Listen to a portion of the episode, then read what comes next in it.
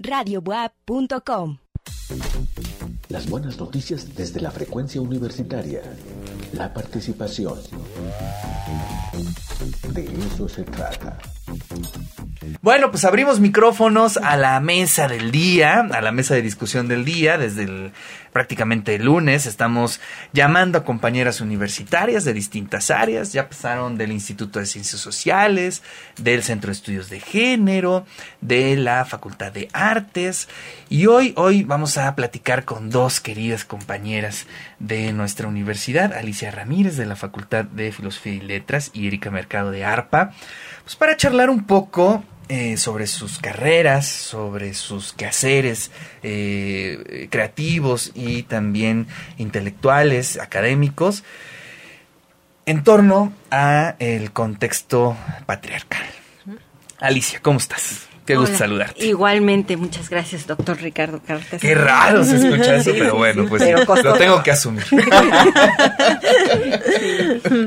pues cuéntame un poquito, Alicia. Bueno, tú eres una, especialista, ¿no? En literatura eh, de género. Eh, has estudiado muchísimo, has publicado muchísimo en torno a esto, has reflexionado. Yo fui tu alumno en ese, en, en, en seminarios de ese, de ese, de ese tema. Eh, pues platica un poco de, tu cotidianidad, ¿no? Este, ¿A qué te enfrentas? ¿A qué se enfrenta una investigadora eh, poblana que pues tiene familia, tiene esposo, tiene hijos, pero además este, pues ha sido coordinadora, has tenido varios eh, de puestos de, de mando y pues también escribir, leer, muchas cosas, Alicia. Sí, gracias. Bueno, eh, son muchas cosas que como investigadora mujer te enfrentas, ¿no?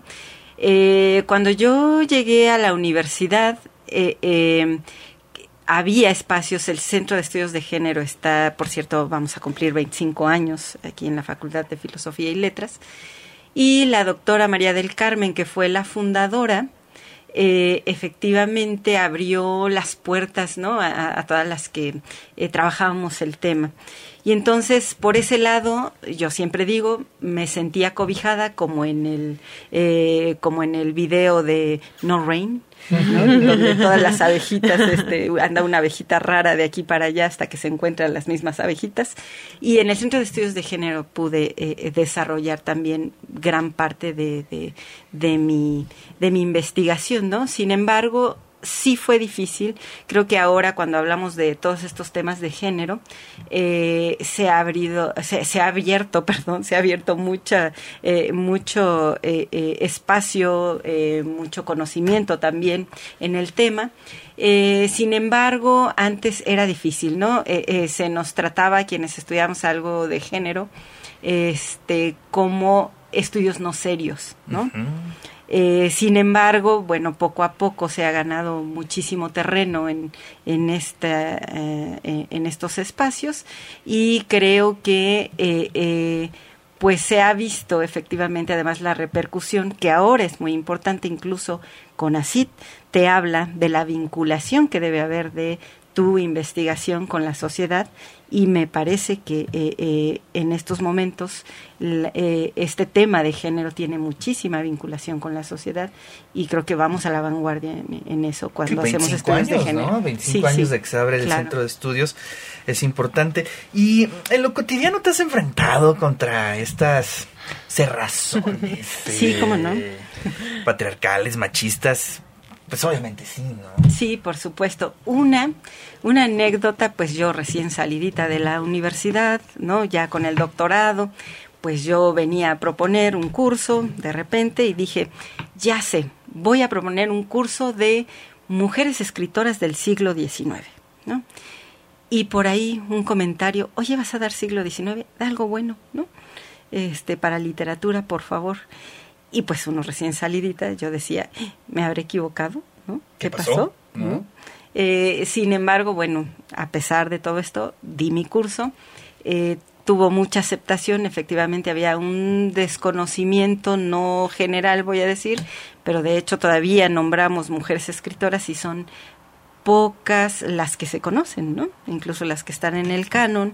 Este, realmente hay, hay pocos, siempre comienzo mis cursos eh, preguntando qué nombres de mujeres eh, eh, escritoras conocen, ¿no? Y son muy pocos, ¿no? Entonces, pues ese fue un, un, golpe duro, ¿no? Al que sí me enfrenté, que yo incluso dudaba si estaba haciendo algo bien o no. Sin embargo, bueno, al paso de los años, creo que me dio muchísimo más eh, eh, eh, camino para recorrer, porque efectivamente había poco, ¿no? Entonces, me permitió abrir una, una línea incluso que ahora nos buscan a nivel nacional, internacional aquí en la UAP, ¿no? En el en el posgrado en literatura por esta línea, ¿no? Así es. Oye, eh, bueno, no nada más del siglo XIX, ¿eh? Yo creo que si lanzamos la pregunta abierta y decimos, pues denos el nombre de 10 escritoras mexicanas, pues seguramente pocos la van a la van a complementar, ¿no? claro, claro. Y, y bueno, fíjate que eh, Sabina Berman, creo que el lunes o el domingo, el domingo, el domingo, publicó un, un, artículo en el Universal que, bueno, en lo, en lo personal me, me simbró porque mm, la tituló Los hombres buenos eh, eh, afectan también, nos dan en la torre, ¿no? Y pues, ¿cuáles son los hombres buenos? Pues los que sí, obviamente, nunca han golpeado a una mujer, que nunca han sido agresivos, pero que simplemente se voltean a la hora de pues, de escuchar una propuesta de un curso de, de, mujeres del siglo XIX, o que simplemente ignoran o no leen a sus compañeras mujeres, ¿no? Claro, también. ¿Qué escenarios? Sí, sí, sí, claro. ¿Qué escenarios? Y eso se da mucho en nuestro entorno, ¿no? Sí, claro que sí. Sí, sí, siempre eh, eh, creo que en gran parte, al menos yo lo que he enfrentado también, eh, precisamente, como decías, estando también en algún eh, puesto, me tocó coordinar, incluso he sido eh, también consejera, pero en esos momentos es el trato muy diferente hacia muchas mujeres. Era, puedo decir, porque sí puedo hablar de que ha habido un gran avance, sobre todo en nuestra institución hay mucho respeto también a, a, estas voces femeninas, ¿no? Pero sí yo pude palpar esta, esta evolución, ¿no? De, en un principio eh, sentirme poco escuchada, poco valorada, ¿no?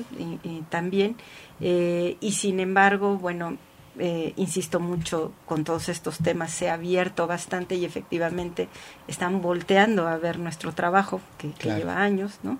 Y que efectivamente, pues, eh, también resuelve muchas dudas, muchos huecos en la historia, en la literatura, este, en muchos eh, ámbitos, en muchas disciplinas, porque precisamente nos faltan nombres de mujeres que, que han estado presentes y que las hemos ignorado, ¿no? Sí, sí, sí, eh, creo que es importante esto, porque muchos a lo mejor eh, nos quedamos con la perspectiva de que no hay. ¿No? Efectivamente. Y, y, bueno, y tanto se repite, y tanto se oculta, y tanto se invisibiliza que nos creemos ese mito. Sí, sí, claro. ¿no? Y eso es, por ejemplo, hablando de literatura, hablando de cine, hablando de movimientos sociales, ¿no? Eh, hay que hacer una relectura prácticamente de todo, indagar, este, meterse y revalorar. Y, revalorar.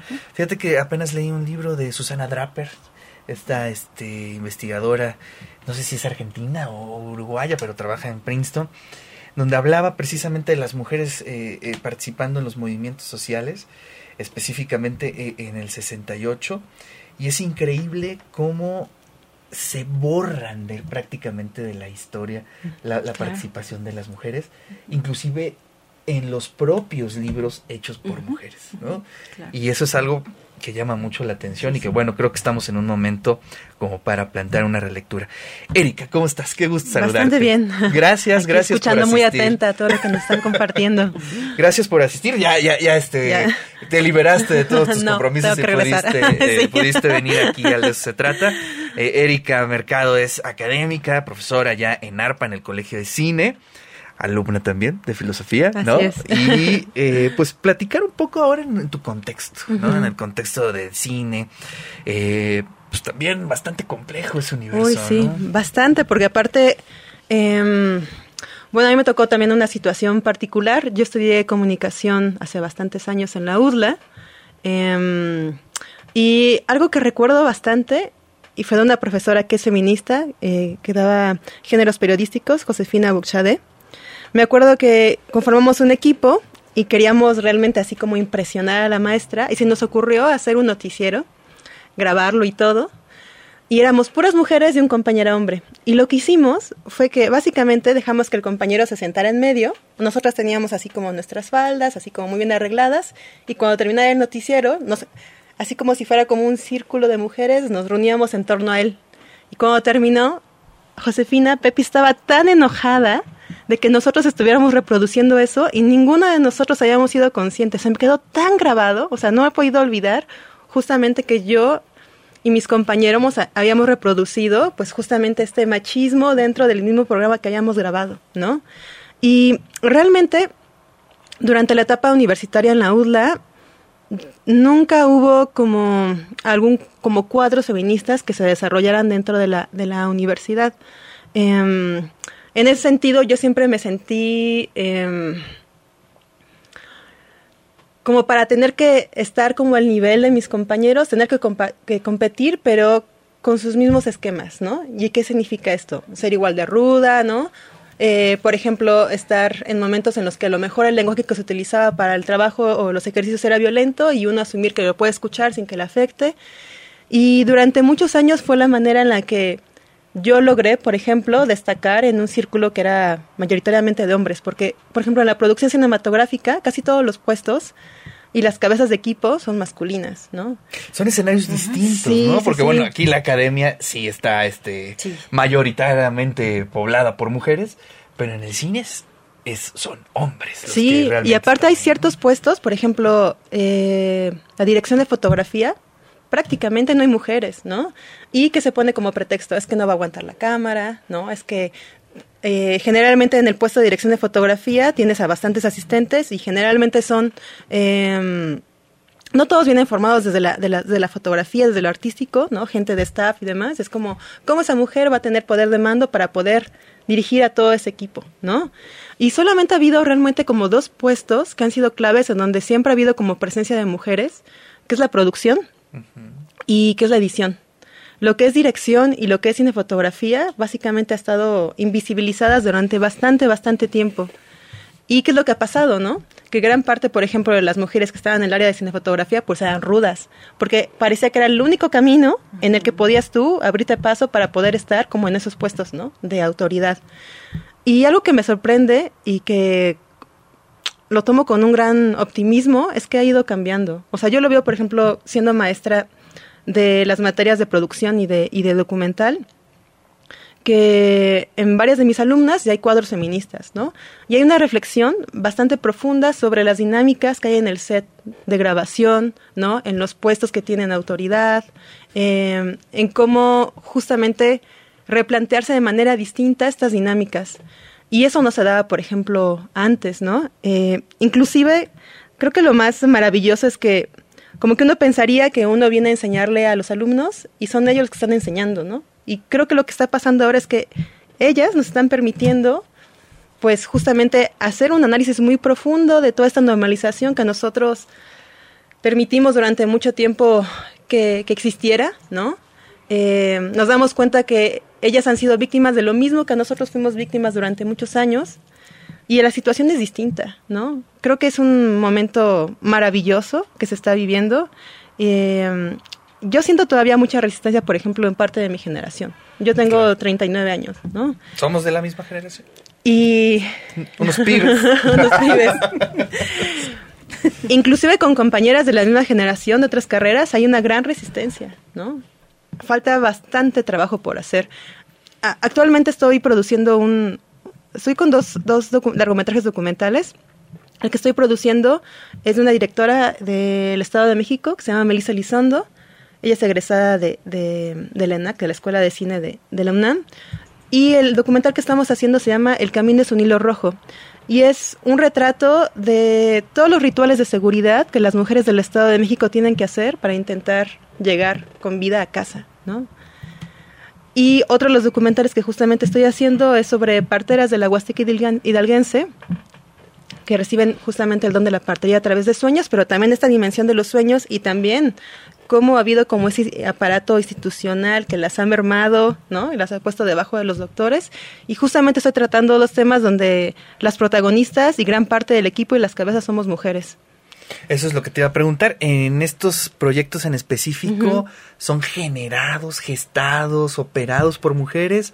Eh, ¿Conviven hombres y mujeres? Me suena que es este un proyecto eh, eh, digamos, liderado y operado por mujeres. Sí, totalmente. Por ejemplo, em, en el caso de Ombligo, el de las parteras, em, yo soy directora, productora. Hay, hay un productor ejecutivo que acaba de entrar pero eh, fotografía es mujer, tiene que ser mujer, no, o sea, es un puesto que no es negociable porque inclusive tiene que ver con, con el retrato de momentos muy íntimos, claro, no, y aparte de momentos íntimos, ¿no? O sea, entras a la casa de una embarazada, a justamente una sobada, ¿no? No. Em, solamente hay un hombre que es el sonidista eh, y la productora de campo también es mujer, la editora también. Em, y en el caso del Camino es un hilo rojo, eh, todo el equipo de producción somos mujeres también. Pero no es algo que haya sido aleatorio, ¿no? Es algo que ha sido decidido. Porque inclusive, por ejemplo, este proyecto de las parteras, yo siento que soy un eslabón de otras mujeres que han ido trabajando desde muchos años desde diferentes áreas. Y el grupo de mujeres que me llamó a mí para poder continuar esta cadena fueron puras mujeres, ¿no? Mujeres que desde la investigación, que eh, desde la, locución de radios comunitarias empezaron a, crear círculos de organización de las parteras de la Huasteca y que fueron permitiendo que se empoderaran para bastantes cosas, ¿no? Entonces, algo fantástico es sentir que uno, justamente como mujer, es un eslabón de muchos esfuerzos continuados desde bastantes años atrás. Y llegamos a, pues, a las feministas que actualmente están en nuestra universidad, que cursan nuestra, nuestras licenciaturas y que es eh, las que seguramente van a eh, ser la vanguardia de la de las manifestaciones este domingo, ¿no? Este domingo que bueno, pues eh, estoy viendo las reacciones en redes sociales, por lo que se ve prácticamente el país se va a parar, ¿no? El lunes obviamente se va a parar. Pero hay una discusión, siempre hay una parte no, no, no, no, este, no voy a citar a, Andrés Manuel, ¿no? La parte conservadora y la parte heterodoxa. Pero sí una parte del poblanishment, ¿no? O gente que dice, ah, este, protesten, pero no rayen. Protesten, pero no pinten. Este, bueno. Y, y yo he tenido discusiones eh, de ese tipo hasta con mujeres. Sí, sí, no, yo también. Mujeres de mi misma familia, ¿no? Y yo nada más pongo algo en el centro no sé si ustedes vivieran una experiencia parecida a la que viven o la que vivieron aquellas mujeres, pues seguramente no tendrían eh, eh, problema alguno por rayar, por protestar, ¿no? Por pintar, ¿no? Es decir, estamos llegando a situaciones límite. No, total. Y eso, este, hay que entenderlo también así, ¿no, Alicia? Sí, claro. Sí, sí, definitivamente sí. Efectivamente hay, hay eh, por ahí discusiones, enojo en torno a esto. Eh, sin embargo, yo decía, bueno, hay gente que se enoja hasta porque le dan el lugar a alguien en un restaurante porque llegó antes que yo, ¿no? Digo, una cosa tan simple cotidiana. Imagínense los años como mujeres con toda esta furia, este enojo, que nos han puesto en un segundo término, eh, eh, en donde eh, los derechos pues seguimos reclamándonos a pesar de que son inherentes, ¿no? Pues cómo no va a haber una furia, un enojo. Entonces, digo, al final lo que se raye eh, eh, lo material se repone, ¿no? Pero lo que se logre con esas rayaduras nos lo van a agradecer las futuras generaciones y como dices, las feministas que están ahora, creo que son las que pues están poniendo eh, el cuerpo y todo lo que pueden eh, este precisamente para que las mujeres de las siguientes generaciones, pues quizás ya no tengan esa furia, ¿no? Claro. Pero por ahora hay mucha furia precisamente por eso. Sabes, a mí lo que más me desconcierta, y entrando en estas discusiones que, que las he compartido, como les decía yo, con, con, con, mujeres de mi propia familia de diferentes generaciones, en estos chats familiares que luego son monstruosos, pero más allá de si uno está eh, a favor de estas manifestaciones violentas o no, a mí lo que me desconcierta es que no haya como una empatía a entender que es el enojo que las origina, ¿no? Y eso es lo que no puede así negarse. Claro. Claro. Por ahí hubo una propuesta interesante eh, de algún grupo de antropólogas, arqueólogas eh, en Ciudad de México, y ellas proponían que se dejaran las pintas de la manifestación eh, del año pasado y propusieron, déjenlas hasta que esto cambie. ¿no? Y eso va a provocar en nosotros precisamente el constante pensar, la memoria de lo que estamos viviendo.